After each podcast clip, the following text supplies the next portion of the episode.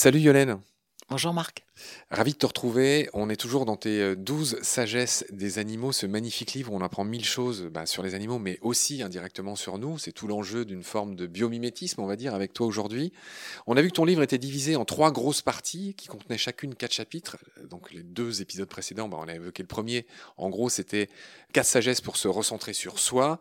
La dernière fois, on avait vu avec toi quatre sagesses pour s'ouvrir à l'autre. Et là, aujourd'hui, on va finir en évoquant quatre sagesses pour s'ouvrir, pour être en cohérence avec le monde cette fois-ci. Donc le neuvième chapitre, donc le premier chapitre de cette grosse partie, c'est refuser la norme et cultiver la tolérance. Incroyable. Alors quel exemple tu nous donnes là-dessus euh, Tu nous parles notamment des femelles, des femelles qui sont choyées, qui sont protégées. Alors, ce que je trouve déjà intéressant, c'est qu'en effet, euh, il n'y a pas de normes dans la nature. Et ça, pour nous, c'est très perturbant, parce qu'en fait, tout le travail des humains, c'est d'imposer des normes. C'est notre boulot, c'est ça la société. Hein. Il y a des choses qui se font, il y a des choses qui se font pas. Ça c'est bien, il y a une loi, euh, ça c'est refusé, etc. Et dans la nature, ça c'est quelque chose moi qui m'a beaucoup perturbé quand j'ai commencé à découvrir ça, enfin découvrir euh, ce que des chercheurs euh, découvrent. Ça n'existe pas, tout est possible dans la nature. Et c'est ce qui fait cette ce dynamisme extraordinaire.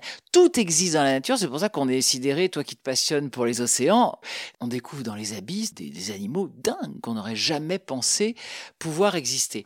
Donc c'est ça la vraie leçon, il n'y a pas de normes et c'est incroyable. Dans ce chapitre, euh, chère Yolène, tu évoques une question qui est fascinante, celle de l'homosexualité. Alors, il me semble, je marche sur des œufs, je ne suis pas un spécialiste de ça, mais il me semble que en moyenne, dans toutes les sociétés, il y a à peu près 7% d'homosexuels dans les sociétés humaines. Il me semble, alors je suis pas sûr, que ce pourcentage est sensiblement le même chez les animaux. Et en fait, l'homosexualité existe depuis toujours chez les animaux, euh, même la plurisexualité, que sais-je. Enfin, il y a beaucoup de choses qui sont pas toutes dans la norme. Et je me dis, et des chercheurs beaucoup plus qualifiés que moi pour le faire le disent aussi, la déviance, cette espèce de non-respect euh, systématique de la norme est une constante dans les sociétés animales. Alors, il y a plusieurs choses que je dirais là-dessus. Déjà, sur les chiffres, moi, je resterais prudente. J'y crois pas, parce que d'abord, qu'est-ce que c'est qu'être homosexuel? Il y a plein de gens qui le sont sans le savoir. Tu peux l'être euh, à une période de ta vie, tu l'es plus après. Bon, finalement, en fait, euh, c'est un peu compliqué, je trouve, la définition de l'homosexualité. Oui, mais c'était juste pour dire qu'il y a une frange des populations, qu'elles soient humaines ou pas, qui est toujours homosexuelle. Tout à fait. Quelle que soit, tu vois, la culture du pays, l'éducation. Tout à fait. Mais je, je pense que c'est compliqué de, tu vois, quand on parle de normes, là aussi, on peut pas s'empêcher, nous, les humains, de toujours vouloir donner des chiffres et des normes, etc. Je pense que c'est compliqué, que c'est un sujet hyper, euh, hyper complexe. Mais bon, en tout cas, pour revenir sur les animaux, je n'en sais rien. Ce que je sais, c'est que moi j'ai beaucoup interviewé notamment Fleur Dauget qui a étudié, mais c'est un, un, sujet qui commence à être très étudié. En gros, ce qui est passionnant, c'est que dès le XVIIIe siècle, on s'est rendu compte qu'il y avait des hannetons qui étaient homosexuels on avait beau, même en période de reproduction, leur mettre toutes les plus belles femelles du monde, ils retournaient toujours entre mâles. Et les chercheurs, et c'est ça qui est génial, se sont dit Waouh, si je dis ça, mais je passe au bûcher, là. Je me fais, mais incendier, et la vie va être très courte. Donc pendant des siècles, ils n'ont rien dit. Donc c'est montrer quand même à quel point nous sommes euh, aveugles dans des espèces de croyances qui nous empêchent en fait de nous ouvrir sur les choses. Et depuis très peu de temps, depuis les années 70, enfin il y a quand même des chercheurs qui osent. Et donc on travaille enfin sur l'homosexualité. On sait qu'il y a déjà 450 espèces qui ont été répertoriées mais il y en a sans doute beaucoup plus. Mais on sait déjà qu'il y a des lions, beaucoup d'oiseaux, beaucoup d'insectes. Euh, il y a énormément d'animaux qui sont homosexuels. Et comme tu le disais tout à l'heure, toutes sortes d'homosexualité, euh, bi, euh, féminine, tri, masculine, enfin tout ce qu'on veut. Et ce que je trouve génial, c'est que au départ, pour se rassurer, tout le monde dit oui, oui, mais c'est juste parce que c'est utile. Donc oui, on voit deux mâles euh, noirs qui vivent ensemble parce que c'est plus facile pour eux de s'occuper des petits, etc. Et en fait, on se rend compte que c'est aussi juste pour le plaisir. Alors ça, c'est très perturbant. Donc au début, les chercheurs se disent oh, quand même, hein, c'est pas bien. Ça. Et je trouve ça génial. Et on a vu, on a vu des femelles se masturber entre elles. On a vu des antilopes. On a vu des tas d'animaux en effet, être homosexuel uniquement parce que c'est bon. Donc ça, c'est quand même une sacrée. Donc quand on entend certains qui disent l'homosexualité c'est pas naturel, ben alors là, c'est faux. Ah ben c'est plus que faux. C'est que c'est au contraire totalement naturel. Oui. Donc c'est très perturbant, évidemment. Pour certains débats politiques, c'est très compliqué pour certains de comprendre ça. Et j'adore cet exemple. C'est ce que j'adore dans le fait d'étudier, de s'intéresser aux animaux, c'est que c'est un immense appel à la tolérance, en fait. Le fait qu'il n'y ait pas de normes, tout est possible. Chacun d'entre vous, là, qui nous écoutez, vous avez le droit d'être comme vous l'êtes, comme vous le sentez, parce que c'est comme ça. Parce que dans la nature, c'est comme ça. Il y a que nous, avec nos normes étriquées, nos petits tiroirs, nos petits machins, où on veut toujours que tout soit bien rigide, bien rentré dans un carré. C'est nous qui imposons ça. Mais dans la nature, tout est autorisé. Et ça, c'est génial. C'est une des plus belles leçons de vie, je trouve. Ton appel est entendu, mais dans les sociétés humaines qui ont colonisé le monde, et on sait bien qu'on est beaucoup trop nombreux, en tout cas, on regarde la vie sauvage qui est en train de crever à petit feu, euh, qu'on on prend toute la place. Mais c'était pas pour le dire une énième fois, c'était juste pour dire que, y compris chez les humains, la liberté des uns s'arrête là où commence celle des autres cette régulation se fait aussi. C'est un petit bémol que j'ajoute à ce que tu dis, c'est-à-dire que non, on peut pas faire tout ce qu'on se veut. Pour prendre un exemple extrême, je peux pas m'amuser à violer des petites filles. Je me suis mal exprimé. C'est pas qu'on peut faire ce qu'on veut, on peut être, s'accepter tel qu'on est en tout cas, même si c'est pas dans les normes. C'est ça que je voulais dire. Je me suis mal exprimé. C'est qu'en fait, on, on peut s'accepter même si on a une sexualité un peu différente. Alors après, en effet, tu as raison pas quand ça va dans la souffrance de l'autre. Hein. C'est Bien pas, sûr. Euh, je suis pédophile, je m'accepte comme ça, c'est super, et du coup, euh, je vais violer tous les petits euh, enfants que je retrouve. Je Évidemment. préciser que je suis justement Bien pas sûr, pédophile, non, mais tu- mais non, non. exemple. non, mais t'as raison, c'est c'est évident, évident. On n'a peut-être pas assez dit que c'est pas parce que les mâles font les beaux et tout ça et qu'on a l'impression de ne voir que, que que les femelles sont pas importantes. Elles sont très importantes. Tu dis que chez les bonobos, tout le monde cherche de quoi manger, mais ce sont les femelles qui décident de la répartition entre chacun.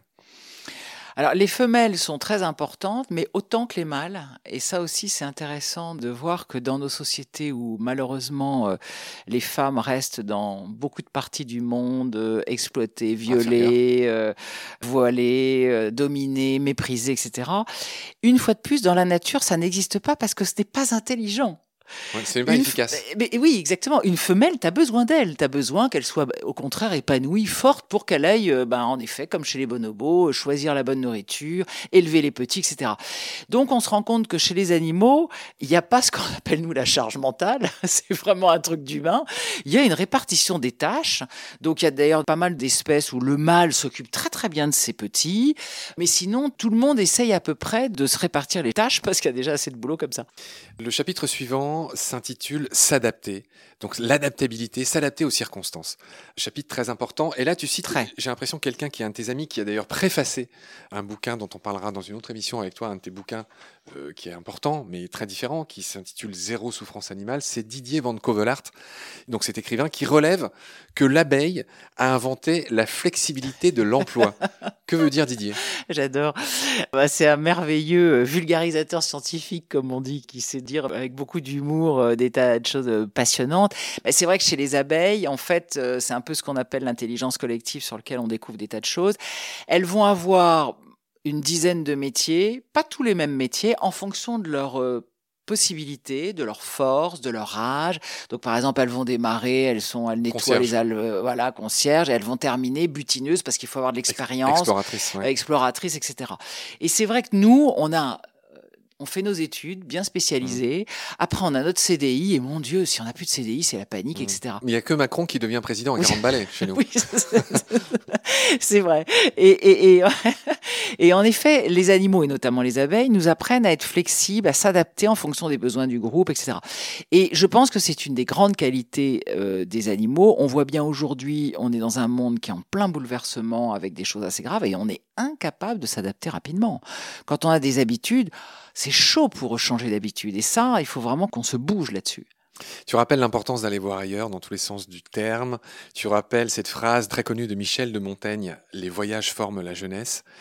Je vais un peu vite, mais tu évoques le sac de couchage du poisson perroquet Ouais. en exemple d'adaptabilité. Explique-nous euh, pourquoi tu dis ça. Bah ça c'est dingue aussi, c'est quelque chose aussi qu'on a découvert assez récemment. C'est-à-dire que le poisson perroquet, quand il a besoin de se reposer, mais qu'il a peur de La nuit. de, de la nuit de s'endormir n'importe où, avec son avec sa bouche, il arrive à, à se créer une espèce Une de, gangue. de gang, oui, comme un sac de couchage transparent. Dans lequel il se met et qui en plus là où c'est génial, qui masque son odeur.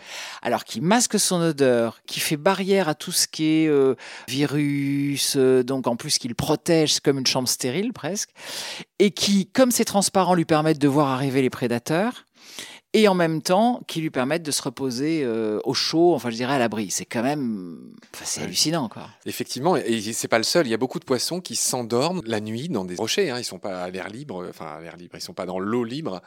On voit ça aussi, il me semble, dans le film de Laurent Balesta qui est aussi passé à, Absolument. sous Gravillon. Tous ces poissons qui la nuit, euh, dans la terreur de la nuit, quand les requins commencent à se mettre en chasse, tout simplement, ils sont tous planqués dans les rochers. Et en plus, il y a leur sac de couchage pour masquer leur odeur, pour être les moins repérables Ah. Et le poisson perroquet n'est pas le seul à faire ça. Tu évoques aussi un sous-chapitre qui s'appelle Quand on arrive en ville. Et là, tu évoques euh, voilà, aussi toutes les adaptations des animaux à nos villes. C'est un sujet passionnant. Euh, D'ailleurs, euh, il y a Joël Zask, qui est une philosophe qui a travaillé beaucoup euh, là-dessus. On l'a vu au moment du confinement. On a vu plein de vidéos avec plein d'animaux qui débarquaient en ville en disant génial, il n'y a plus d'humains, on va se balader. On a vu des animaux de toutes sortes. Mais en fait, ça existe depuis très très longtemps. Et c'est logique. Comme on leur a pris tout l'espace, toute la nourriture, les animaux, bah, ils viennent là où il y a de l'espace, là où il y a de la nourriture, souvent des poubelles, et là où ils n'ont pas de prédateurs, c'est-à-dire de chasseurs. Donc la ville devient un refuge en fait pour énormément d'animaux, alors euh, des chauves-souris, des renards, des sangliers, etc. Et ils s'adaptent d'une manière incroyable. À Londres, ils ont même vu un renard en haut d'un échafaudage. Faut quand même le faire. C'est- Ouais, ouais, ouais. et, et ça, c'est passionnant. Et du coup, il y a des urbanistes, il y a des architectes qui commencent à travailler pour une ville multispécie. Ça, ça te ferait un vrai sujet euh, passionnant euh, pour des podcasts. Ou comment faire pour que l'humain vive avec un voisin, certes pas côte à côte, mais euh, en respectant l'autre pour accepter qu'il y ait d'autres animaux qui vivent euh, à côté de nous euh, dans la ville. C'est très intéressant, ça. Les deux champions, j'ai l'impression, c'est les renards et les sangliers. Effectivement, il y a tellement de photos rigolotes de renards et de incroyable, sangliers ouais. qui ont conquis, alors là, pour le coup, euh, que ce soit Berlin ou Londres, le Absolument. renard est partout. Enfin, la Oui, nuit. enfin, tu vois, au Costa Rica, tu as des geicos, tu sais, qui normalement ont des espèces de pieds, de ventouses, de ouais. ventouses pour les arbres. Euh, comme il n'y a plus assez d'arbres, ils sont allés euh, dans les villes. Et comme les immeubles, ça glisse, ils, ont, ils se sont adaptés en quelques années. Quoi. Ils ont des espèces de plus grosses pattes. Ouais. Et ils arrivent à escalader un immeuble euh, en verre. C'est quand même extraordinaire. Tu parles aussi des éléphants qui sont sans défense. Alors là, c'est pas eux qui se privent d'avoir des défenses, c'est Non. la pression de sélection, Mm. puisqu'ils y sont chassés pour leur ivoire, qui a fait euh, que aujourd'hui il y a de plus en plus d'éléphants qui naissent sans défense et qui n'en développent pas durant leur vie. Mais encore une fois, c'est pas eux qui le choisissent, c'est- l'évolution qui a choisi ça pour eux, vu vu Puis que- c'est pas une bonne nouvelle. C'est pas une bonne nouvelle Non. parce que les, les défenses, ça leur sert Oui. à creuser pour avoir de l'eau, à creuser Les pour avoir la- voilà, à, se défendre. Donc c'est très embêtant parce qu'il y a toute une génération. Là, on est en train d'observer une génération avec beaucoup de femelles surtout, étonnamment, comme si les femelles allaient donner euh, naissance à des petits. On sait pas très bien en fait. C'est un truc un peu un peu nouveau et qui inquiète beaucoup les spécialistes. Certes. Le chapitre suivant là de cette sous-partie, donc euh, être en cohérence avec le monde qui nous entoure, c'est planifier. Tu parles beaucoup des loups une fois de plus, mais tu parles aussi de l'écureuil, ce symbole de la caisse d'épargne. Et là, tout le monde voit euh, écureuil planifié. Enfin, on voit bien que c'est un animal prévoyant. C'est pas pour rien que c'est le symbole de la caisse d'épargne. Alors, tu as l'écureuil et tu as le jet.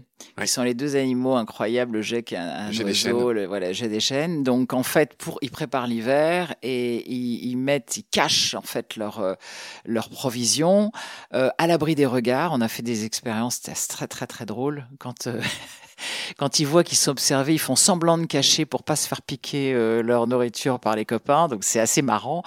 Et alors chez le jet, qui est hallucinant, ce qui est encore mieux que l'écureuil, c'est qu'il est capable donc de cacher sur des parfois mais une centaine de kilomètres carrés, c'est délirant. Et surtout, il va manger en fonction de la date de péremption. Ça, je trouve ça magnifique.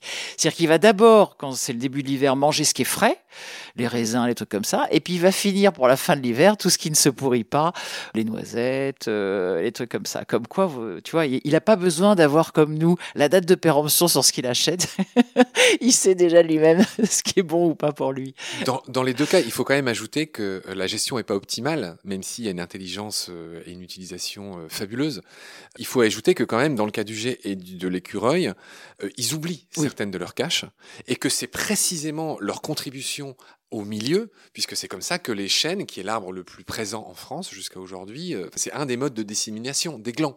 Absolument. ils oublient et c'est comme ça que des nouveaux chênes peuvent repousser grâce à cette interaction. Dans ce chapitre qui s'intitule Planifier, tu donnes un exemple d'olivier clair, d'une grenouille dans une casserole qu'on chaufferait progressivement à 50 degrés. J'aimerais bien que tu nous expliques ce que veut dire cette métaphore, cet exercice de pensée. Alors en fait, c'est une métaphore du monde d'aujourd'hui et du fait qu'on s'endorme un peu malgré euh, l'urgence écologique. Si on jette une grenouille dans une eau très très chaude, genre 50 degrés, soit elle va vite partir, euh, soit si jamais on met un capot dessus, bah, elle va finir par mourir. Par contre, si on la met dans une eau froide et que on la chauffe petit à petit, bah, elle va s'habituer, elle va avoir un peu chaud, mais bon, elle va se réhabituer, puis elle va finir euh, par tellement s'habituer qu'elle va s'endormir et peut-être mourir sans même s'en rendre compte. Et donc c'est l'exemple qu'on donne pour nous, c'est-à-dire qu'on est en train de s'habituer en fait à avoir un monde là, on s'est habitué à des tornades, des tas de problèmes climatiques et, ça, et on s'habitue, on continue et, et on va vers un danger terrible. Donc c'est une jolie métaphore du monde dans lequel on vit euh, à travers la grenouille. Dernier chapitre, donc c'est important, on a fini notre grande œuvre sur ce douzième et dernier chapitre, donc de cette partie, être en cohérence, en cohésion avec le monde. Ce chapitre s'intitule Gérer ce qui nous entoure. Tu donnes un exemple classique que tous les naturalistes connaissent, euh, c'est l'exemple de ces loups et de la gestion de leurs proies dans le parc du Yellowstone. C'est très intéressant parce que ça a été à l'origine de toute une utopie formidable qu'on appelle le réensauvagement aujourd'hui, qui est une utopie réalisable. Donc c'est merveilleux. En gros, très rapidement, parce que sinon ça serait trop long, à Yellowstone, très très beau parc. Les éleveurs font pression parce que, comme aujourd'hui en France, les loups euh, tuent leurs animaux, etc. On abat tous les loups, on les éradique le parc commence à s'appauvrir énormément. Il y a trop d'herbivores qui mangent trop l'herbe.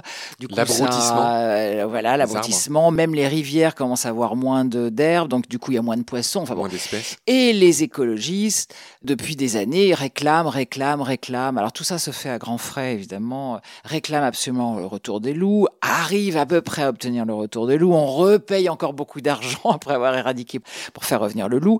Et à partir de là, tout redevient normal. Alors, les loups. Pas d'un claquement de doigts. Non, bien sûr, en quelques années. Tout ça se passe en euh, quasiment 80 ans. Hein. Petit à petit, les vieux herbivores, les, les trop jeunes, l'excès, etc., est régulé, entre guillemets, euh, par les loups et tout redevient à peu près dans son. Et c'est ce qui fait qu'aujourd'hui, on est beaucoup en train de se dire qu'en fait, il faut laisser la nature gérer elle-même les choses.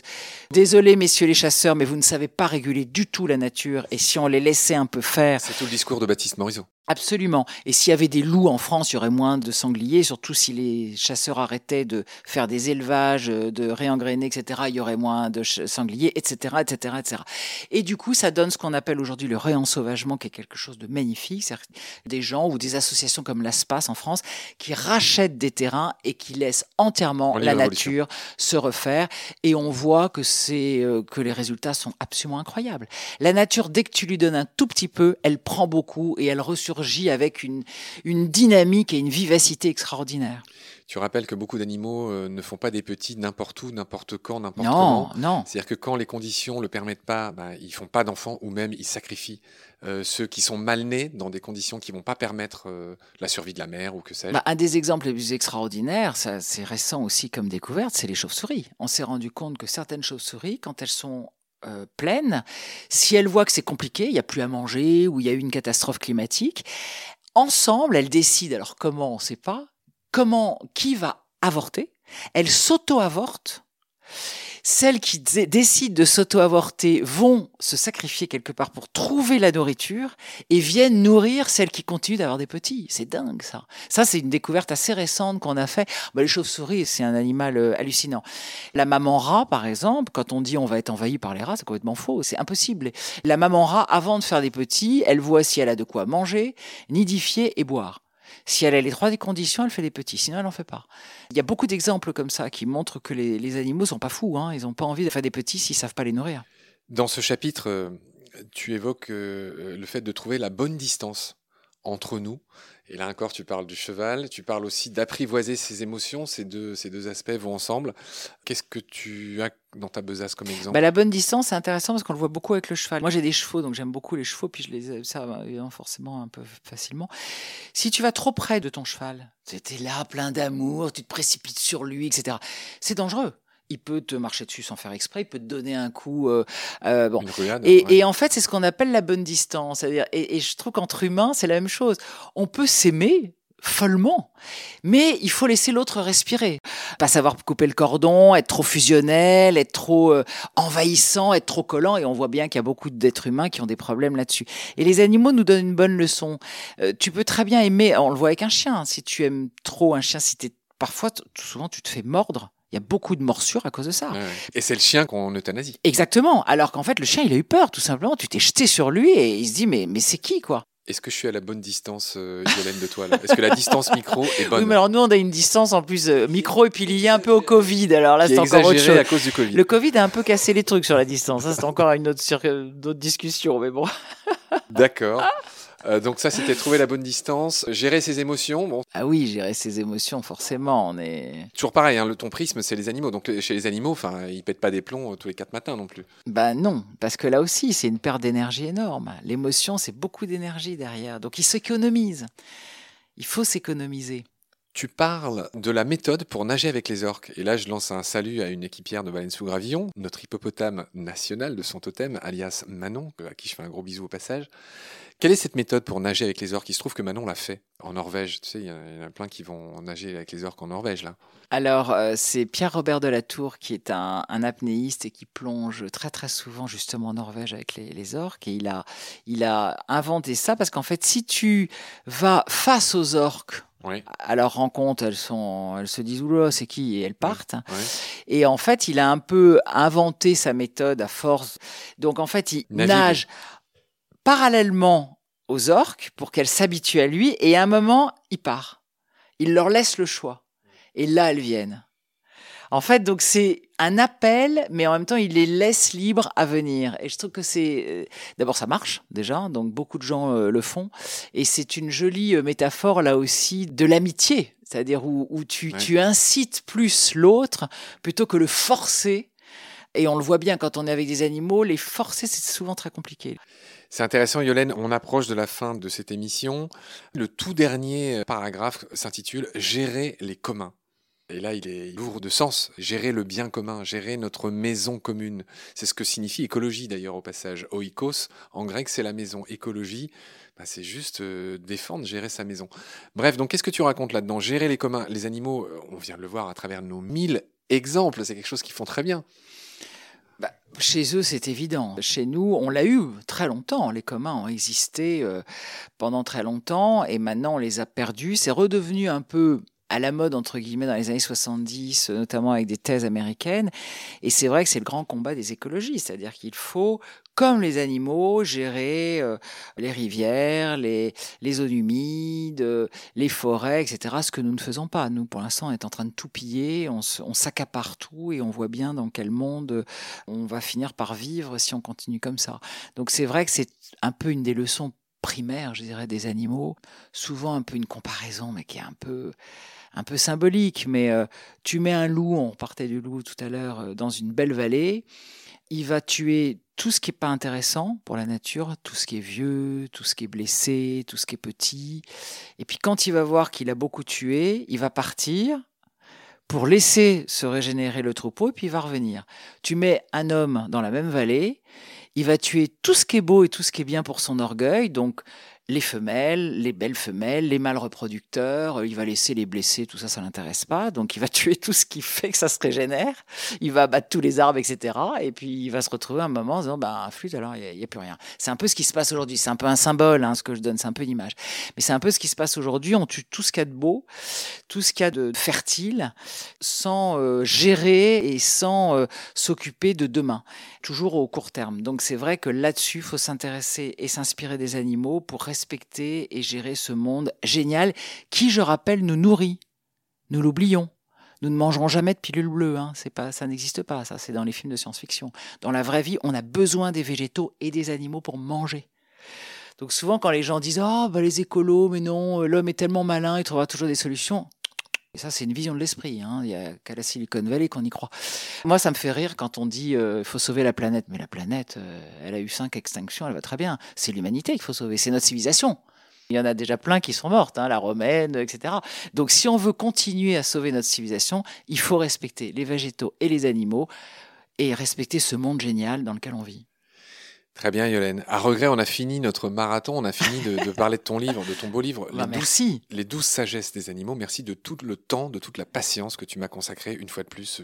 Je t'ai phagocyté pendant plusieurs heures. Là, je dois te libérer parce que tu vas toi-même interviewer une auteure. Je vais me permettre de signaler euh, son bouquin. Tu vas interviewer Emmanuel Joseph Dailly sur un livre qui s'intitule La stratégie du poulpe. Inévitablement, ça me fait penser à Vinciane Després, euh, l'autobiographie d'un poulpe. Et il y a surtout beaucoup de points communs avec les douze sagesses des animaux. En fait, elle s'inspire un peu des stratégies des animaux pour l'entreprise. Elle, est axée sur l'entreprise. Il y a beaucoup de choses dont on vient de parler euh, ensemble, justement, sur, où là où les, les animaux peuvent vraiment nous aider à mieux gérer les entreprises, à mieux gérer nos rapports avec les autres, etc. Stratégie du poulpe, animal fascinant dont on a ah déjà aussi beaucoup parlé dans Baleine sous gravillon. Bref, euh, Yolène, un immense merci. Vraiment. Merci à toi de l'intérêt que tu portes à ce livre et, aux animaux surtout. On est tous là pour les défendre. On fait partie de la même famille, en effet. Donc euh, merci, prends soin de toi.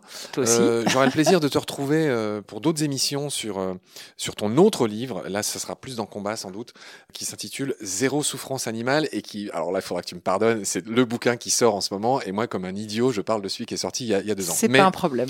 On va le faire très vite. préface de Yann Arthus Bertrand, Didier Van Covelart, ton ami.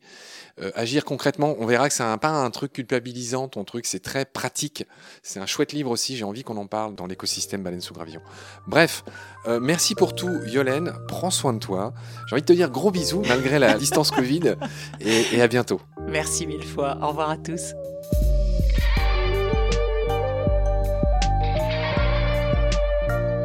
C'est la fin de cet épisode.